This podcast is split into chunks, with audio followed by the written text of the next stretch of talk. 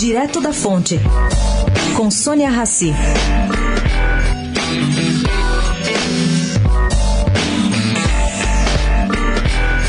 Gente, não deveria ser surpresa.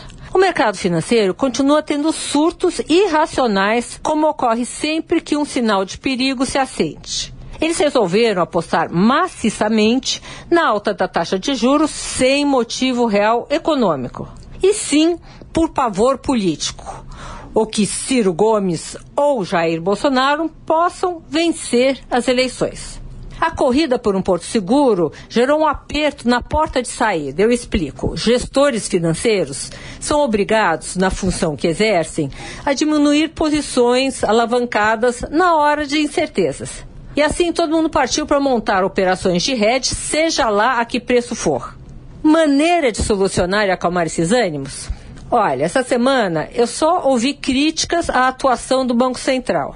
O mote que eu mais ouvi foi que ele deveria ser mais agressivo no dólar, atendendo a demanda por hedge. Assim, a autoridade monetária mostraria quem é que manda.